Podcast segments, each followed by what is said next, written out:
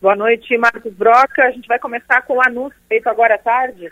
Anúncio não, a confirmação, na verdade, né? Do Sorato, o Stener Sorato. Ele é deputado estadual, foi eleito agora em 2022 e é natu natural aqui de Tubarão.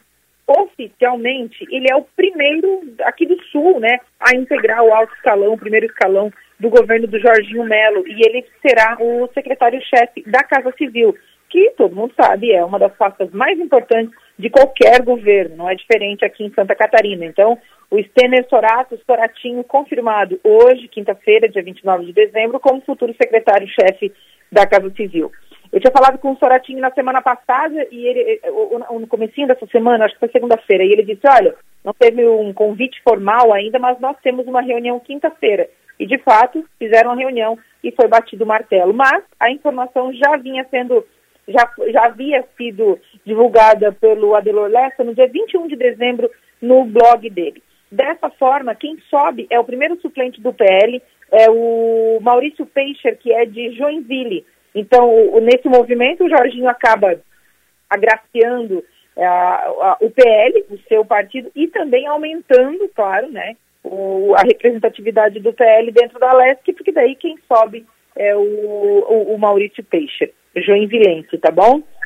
É, ainda faltam alguns nomes a serem anunciados, mas as principais pastas já foram definidas.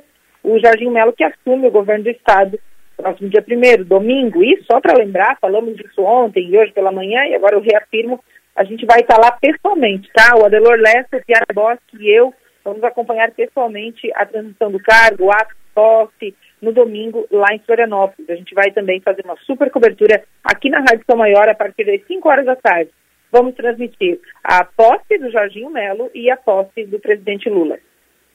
Fala por falar em presidente Lula, hoje cedo nós conversamos com o deputado federal Pedro Czai.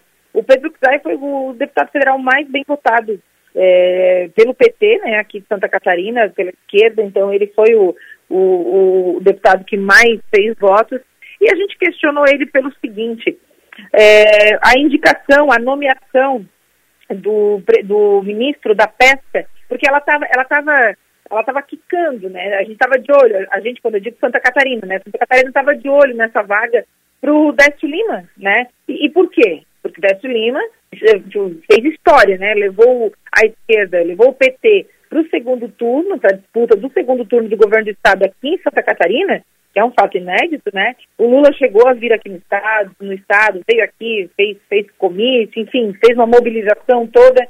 É, e, e, aí havia essa expectativa, né, de que então, opa, dessa forma, será que o Décio Lima assume o, o, Ministério da Pesca? E também não só por isso, né, porque Santa Catarina também é um, é um polo produtor, é, e, e, aí seria importante a gente ter essa, pelo menos esse ministério, né, e não se confirmou. A indicação, não, não, lembro agora de cabeça o nome, mas a indicação é de Pernambuco.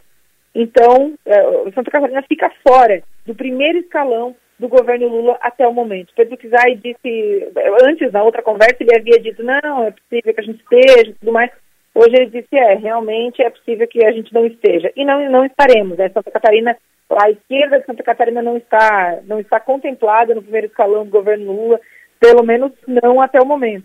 E o Lula fez outros anúncios de, ministros, né, outras confirmações de nomes hoje, entre eles o da Simone Tebet e da Marina Silva, né, que volta para o meio ambiente, os nomes que já haviam sido divulgados, mas hoje foi, foram oficialmente é, é, divulgados, né. É, e, e, a, e, a, esquerda de Santa Catarina, o PT de Santa Catarina acabou ficando de fora, então, desse momento aí do governo Lula. Vamos ver como é que se desenha esse apoio, esse, essa relação e tudo mais, porque a gente sabe o quanto o nosso Estado sofreu nos últimos anos, especialmente nos dois últimos anos, com cortes muito importantes nas verbas federais, especialmente as verbas destinadas para infraestrutura, tá? Corte de verbas, assim, inacreditáveis para obras que já estão em andamento e que por pouco, por, quando eu falo pouco, pouco não, né? Mas enfim, pro, pro, quando a gente está falando de verba federal, é pouco, teoricamente é, e para obras que impactam diretamente a vida dos catarinenses e todo o escoamento de produção também, né? Por enquanto é isso, viu, seu Marcos Broca? Amanhã pela manhã a gente conversa então com o deputado é, e agora futuro secretário-chefe da Casa Civil, Stener Sorato, aqui no programa de Lorlessa, às 10 para as 8 da manhã, tá? O Rafael Niero, o Chiara Boss e eu vamos conversar com o Soratinho amanhã cedo aqui no programa e à noite a gente se encontra para a gente fazer o nosso último ponto final de 2022. Um abraço para todo mundo, eu espero vocês e até lá.